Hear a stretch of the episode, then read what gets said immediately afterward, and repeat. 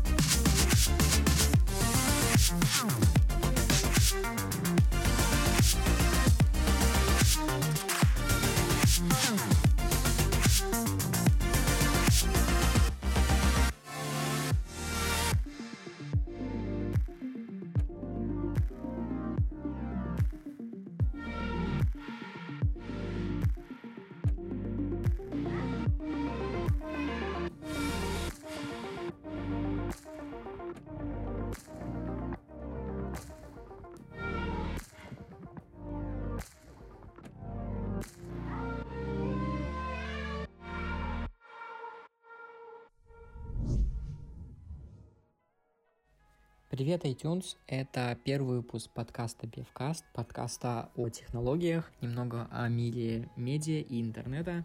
Я буду стараться по возможности один раз в неделю собираться здесь с вами и рассказывать вам о том, что происходит в мире интернета и в мире технологий, высказывать свое непопулярное или неавторитетное мнение на этот счет и пытаться как-то держать вас в курсе того, что сейчас актуально. Где-то буду немного разбавлять это фильмами, возможно, немного играми, потому что я не самый заядлый игроман, да и, в принципе, фильмы и сериалы я не так часто смотрю, но если вдруг до чего-то мои руки доберутся, также мои уши или мои глаза, я, естественно, с вами этим поделюсь. Поэтому прошу вас не судить меня строго, все-таки это первый выпуск, я только начинаю записывать подкасты, и, глядишь, когда-нибудь дорасту, может быть, до уровня коллег из Завтракаста, потому что я очень часто слушаю именно Завтракаст. Не всегда они обсуждают именно те новости, которые бы я хотел с вами обсудить, да и, в принципе, ребята достаточно активные, они играют в игры, рассказывают про какие-то события не только интернета, технологий и этой индустрии, но у меня отрасль более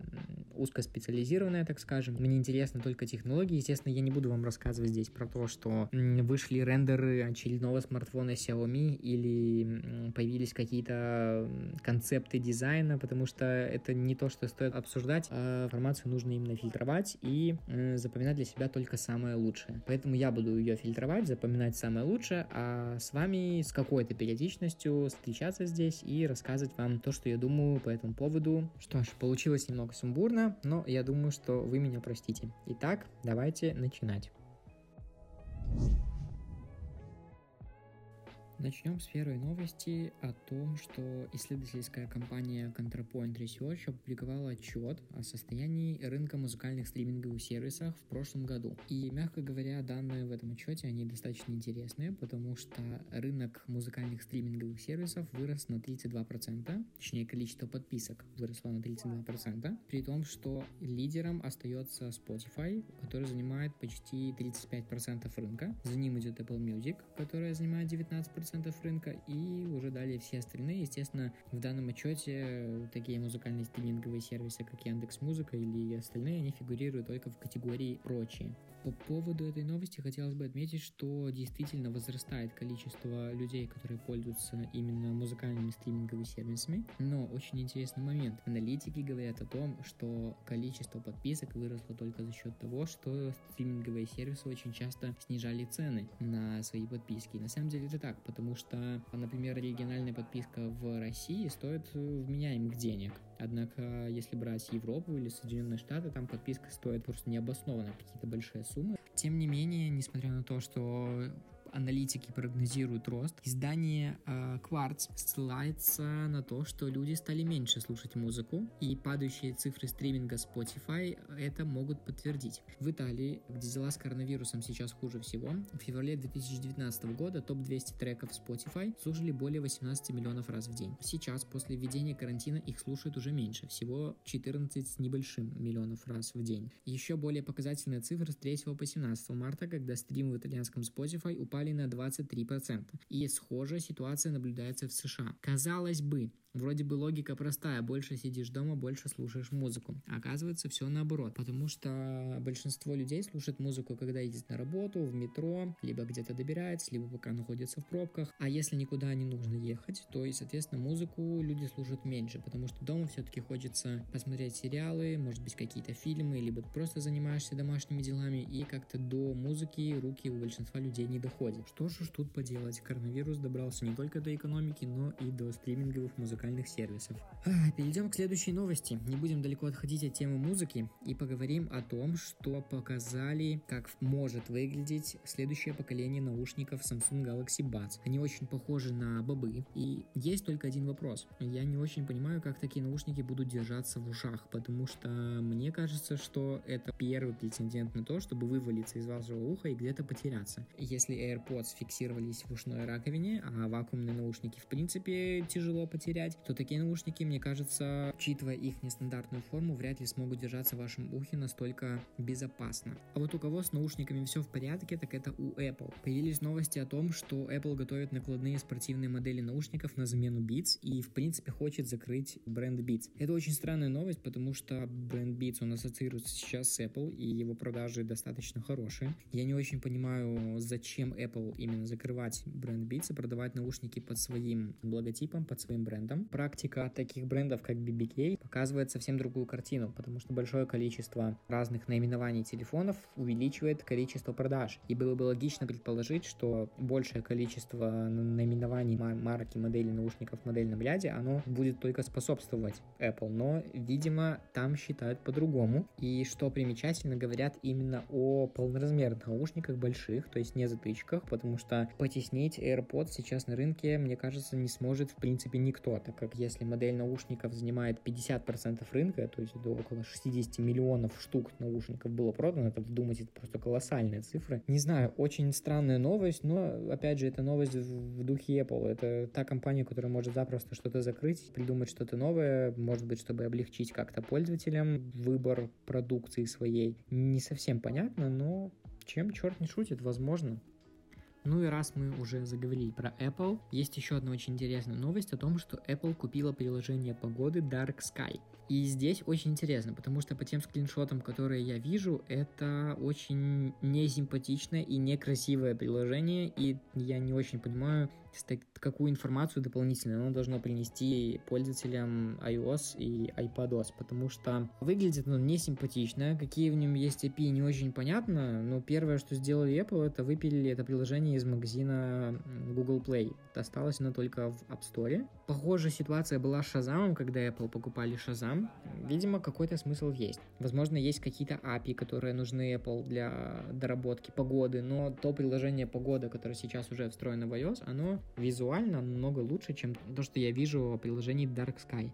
Но это не единственная покупка. Apple приобрела и компанию Voices, чтобы улучшить голосового помощника Siri. Это ирландский стартап, который специализируется на разработке технологий для распознавания человеческой речи. Они занимались разработками в сфере технологий искусственного интеллекта и человека-машинного взаимодействия. А если конкретно, то они разрабатывали приложение для оформления покупок в интернет-магазинах с помощью голосовых команд. Как это поможет, понятно, но мне кажется, что любое приложение, которое хоть как как-то поможет доработать Siri, это будет прям победа, потому что то, насколько сильно Siri сейчас отстает от всех голосовых помощников, там, и в частности, наверное, приоритетно сравнивать либо с Амазоном, либо с ассистентом Google, но это просто катастрофа, то есть недаром, не особенно вот именно русская версия Siri, она она действительно очень-очень отстает. Она прям глупая, если не сказать более грубое что-то. Вот. Начинали с дизайна приложения. Вернемся тогда, наверное, к дизайну, потому что Microsoft показала тизер нового дизайна Windows. Они в своем инстаграме выпустили видео в честь миллиарда пользователей, которые работают на системе Windows, в котором показал, как интерфейс Windows менялся и показал новый интерфейс, который появится в системе. Они немного решили отойти от концепции плиток, то есть сами плитки останутся, но это будет уже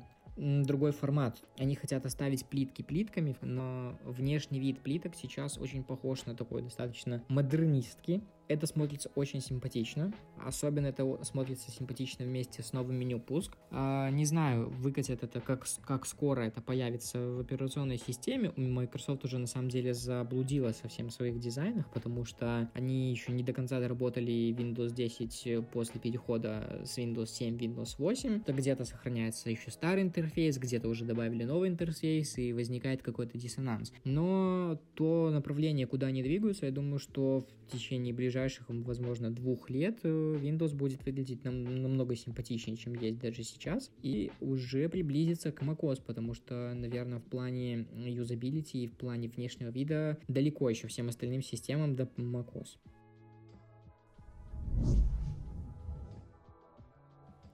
У кого еще получилось в дизайн, так это у Mail.ru, потому что они выпустили мессенджер ICQ. Это обновленный мессенджер ICQ, который придет на замену оригинальному. Что понравилось, это то, что у него действительно симпатичный дизайн. Он выглядит э, в духе WhatsApp, потому что он такой же зеленый, но в целом смотрится очень симпатично. То есть я бы сказал, что это нечто среднее между Viber и Telegram. Добавили голосовые сообщения, добавили стикеры, добавили ботов, которые может создавать любой пользователь, добавили чаты и каналы до 25 тысяч участников, добавили никнеймы, потому что раньше в ICQ были только цифровые номера и номера телефонов. Кроме этого, упор будет сделан на видеозвонки, что очень актуально с учетом того, что сейчас бушует коронавирус и большинство крупных компаний уходит на удаленную работу. Поэтому можно сказать, что Mail.ru выкатили очень вовремя. Естественно, всем сейчас вообще не до ICQ, потому что, ну, скажем так, мессенджер умирал, умирал уже очень давно, его аудитория суммарно, если я ничего не путаю, была около 340 тысяч человек, то есть это совсем скудные цифры для текущего состояния рынка мессенджеров, но, возможно, у Mail.ru что-то и получится, потому что, я говорю, выглядит это симпатично, и чем черт не шутит, а вдруг ICQ живет, и мы снова будем с вами регистрироваться там, и каждый будет помнить еще первые цифры, которые ему выдавали при регистрации этого мессенджера.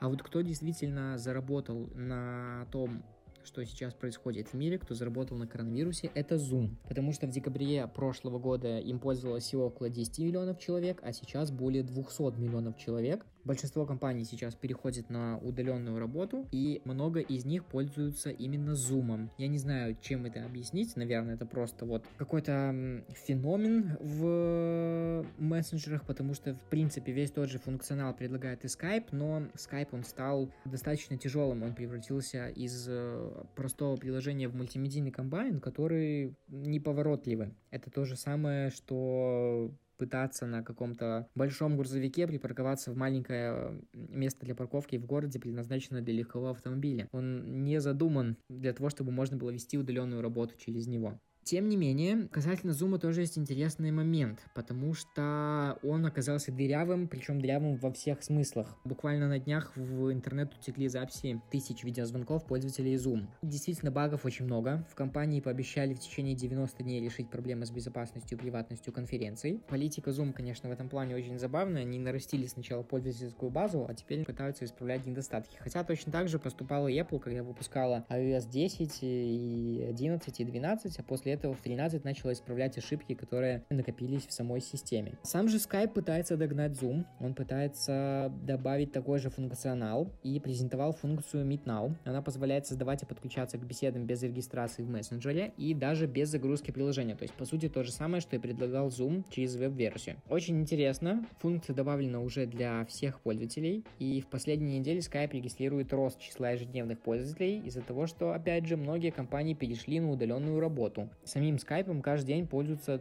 около 40 миллионов человек. Хотя, с другой стороны, учитывая те цифры, которые показывает Zoom, это не так уж и много. Что касается небезопасности Zoom, Google запретил своим сотрудникам использовать сервис для видеоконференций на рабочих компьютерах, сославшись на то, что он достаточно дырявый и не может обеспечить должный уровень корпоративной защиты для пользователей. Google тоже пытался, конечно, придумать что-то свое, и с Hangouts пытался, но если сотрудники Google пользовались Zoom на рабочих местах, это, наверное, говорит о том, что Hangouts — это очередной провальный проект Google. Есть еще Duo, но мне кажется, что пока Duo еще даже до Zoom расти и расти. Хотя в плане безопасности, может быть, он гораздо лучше. А вот если говорить про удаленную работу, то специалисты HeadHunter провели исследование, в результате которого оказалось, что работать в удаленном режиме не нравится 31% россиян. И я здесь, наверное, склонен с этим согласиться, потому что, столкнувшись с удаленной работой дома, я тоже пришел к выводу, что работать дома не очень удобно. В первую очередь из-за того, что дома очень тяжело создать э, рабочую атмосферу, и не всегда дома интернет-соединение позволяет работать именно в режиме нон-стоп, более продуктивно эффективным. При этом большинство работодателей отказались от выплаты компенсации сотрудникам на затраты необходимой техники. То есть вы должны работать удаленно, а как вы будете работать, это уже ваша проблема. И, например, э, у меня достаточно старый ноутбук, которому очень тяжело подключаться к удаленному рабочему столу через сервер к рабочему компьютеру, но пришлось его расчехлить, потому что других устройств я не могу подключиться к удаленному рабочему столу, и я вам скажу, что да, это очень тяжело работать со старого компьютера, и я ни не удивлен тому, что большинство сотрудников не нравится работать дома. Дома в первую очередь, конечно, нужно отдыхать. Много сервисов по продуктивности рекомендуют разграничивать именно работу и дом. В Британии, например, вообще люди уже начали сходить с ума, они же сожгли две станции 5G, обвинив технологию э, во вспышке коронавируса. Это, конечно, полный абсурд, и читать такие новости, тем более, что это Британия, то есть там очевидно, что люди не самые глупые там живут, ну, даже вот до такого доходит, потому что, опять же, дома нужно отдыхать. Делать? Делают дома люди. Они либо смотрят фильмы и сериалы, либо играют. И здесь, опять же, из-за коронавируса новости не самые хорошие ни в одной, ни в другой сфере, потому что Sony объявила о значительных изменениях в дорожной карте релиза своих фильмов из-за пандемии коронавируса, и большинство запланированных на 2020 год картин перенесены на следующий год, за исключением какого-то фильма «Отцовство», который, я не думаю, что у каждого из вас на слуху. Так, например, «Охотники за привидениями» перенесли на 5 марта 2021 года, фильм по Uncharted перенесли на 8 октября 2021 года, Насколько я знаю, также перенесли и фильмы по Мстителям, перенесли и «Тихое место», и «Форсаж 9», и «Не время умирать». Очень жаль, потому что останемся мы на ближайшее время только со старыми фильмами, старыми сериалами и со старыми играми, потому что и разработка игр переносится. Например, на днях перенесли вторую часть Last of Us на неопределенный срок, и сериалы перестают снимать, потому что боятся за актеров в первую очередь, за персонал, и поэтому переносятся съемки сериалов на какое-то будущее время. Не самая приятная, конечно, ситуация. То же самое по поводу игр. Есть сейчас много оснований полагать, что консоли будущих поколений не тоже выйдут не вовремя, несмотря на то, что пока и Microsoft, и Sony заверяют нас об обратном. Так, э, буквально несколько дней назад компания Sony показала новый геймпад от PlayStation 5. Он сменил свое название с DualShock на DualSense. Выглядит, конечно, странновато. Если смотреть на него сверху, он больше напоминает геймпад от Xbox. Если же смотреть на него сбоку, то есть, как обычно, если бы он лежал на столе, так скажем, в профиль, то он все-таки отдает DualShock. Одно из главных отличий нового геймпада — это дизайн. Он стал закругленным в верхней части, подсветка разместилась по бокам, а тачпад занимает чуть больше площади. Из технических нововведений имеются точечная вибрация и динамическая тяжесть нажатия курков. Будет интересно, например, в играх такого формата, как Lara Croft или как Horizon, прочувствовать, когда ты натягиваешь лук, насколько сильно изменится ощущение от игры. Кроме того, кнопка Share, которая имелась на DualShock 4 в новой версии версии геймпада поменял название на Create.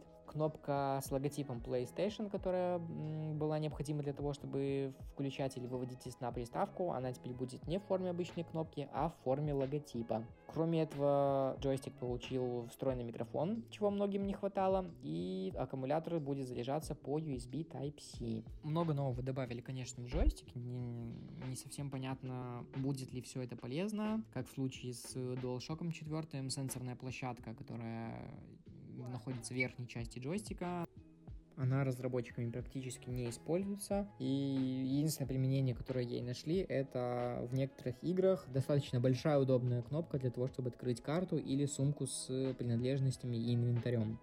Посмотрим, что из этого выйдет. Я надеюсь, что мы дождемся новую приставку, приставку нового поколения в этом году, как и было запланировано. Но чем черт не шутит, возможно, нас ожидает очередной перенос, и нам придется подождать ее. И те, кто купил э, PlayStation 4 в конце прошлого года или в начале этого, окажутся в самой выигрышной ситуации, потому что, как показывает текущая ситуация, грамотным решением было не ждать консоль нового поколения, а купить старого и успеть поиграть во все игры перед выходом консоли нового поколения. Тем более, что первые ревизии консоли нового нового поколения очень часто страдают какими-то проблемами, которые фиксят только потом. Поэтому не всегда нужно торопиться. Иногда подождать это достаточно взвешенное и правильное решение.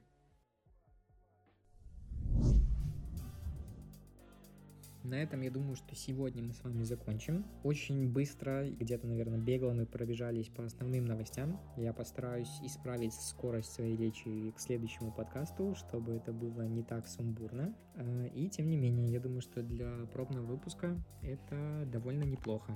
Большое вам спасибо. Спасибо, что слушали меня. До скорой встречи в следующем подкасте.